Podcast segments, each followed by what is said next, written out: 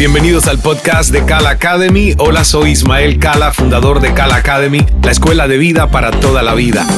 He creado este espacio como un punto de encuentro para compartir contigo cada semana cinco claves en solo cinco minutos en donde te ofreceré herramientas para tu crecimiento personal. Permíteme acompañarte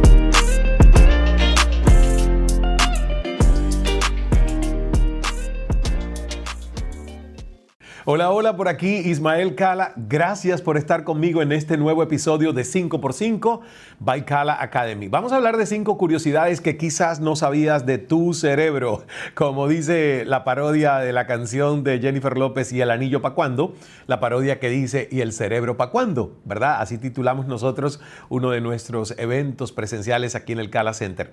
¿Y por qué traigo este tema? Bueno, te lo grafico de la siguiente manera. Muchas personas lo primero que hacen cuando compran algún aparato electrónico es leer las instrucciones, el manualito, ¿verdad? Además de aprender a funcionarlo, a saber cómo funciona, a descubrir todas sus características y sacarle el mejor provecho. Y yo digo muchas personas porque, como todo en esta vida, también hay muchas otras que compran el aparato, ejemplo, el último celular tope de la línea, y simplemente lo utilizan para hacer llamadas, aprovechando quizás un 5% de sus bondades y capacidades. Ese es el caso de nuestro cerebro. Todos tenemos uno y muy poco sabemos siquiera sus bondades y verdadero potencial. Por eso quiero contarte cinco curiosidades asombrosas de tu cerebro que quizás no sabías. Y si no, pues mira, nunca viene mal una refrescada si ya lo sabíamos, ¿verdad? La primera.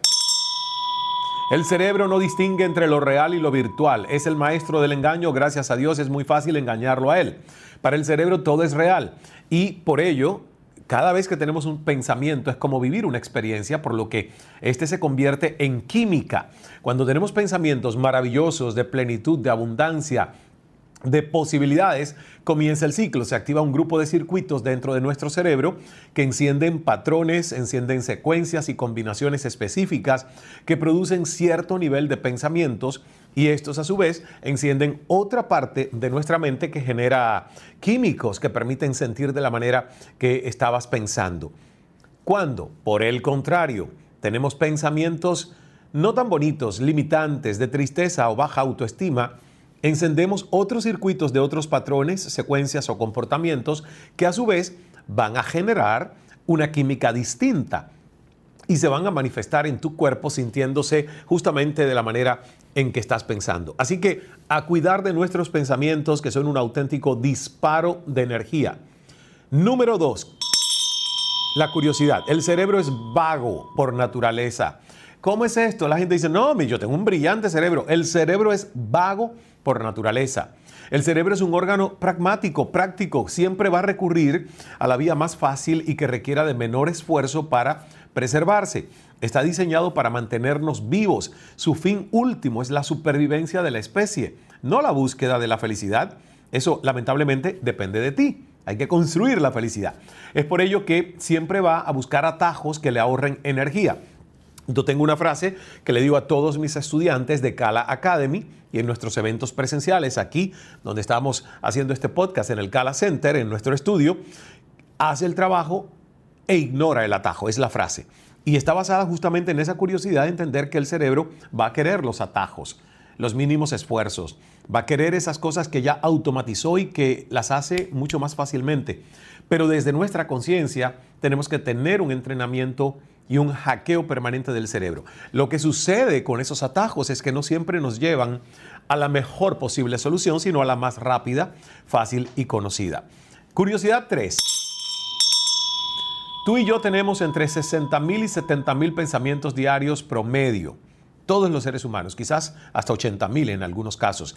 Y estos casi siempre son los mismos pensamientos de todos los días, tomando en cuenta que en la mayoría de las personas, entre el 80 y el 90% de sus pensamientos son los mismos del día anterior y que su biología, sus circuitos neurológicos, su neuroquímica, sus hormonas e incluso su expresión genética es el resultado de lo que piensa, de sus comportamientos, de sus emociones.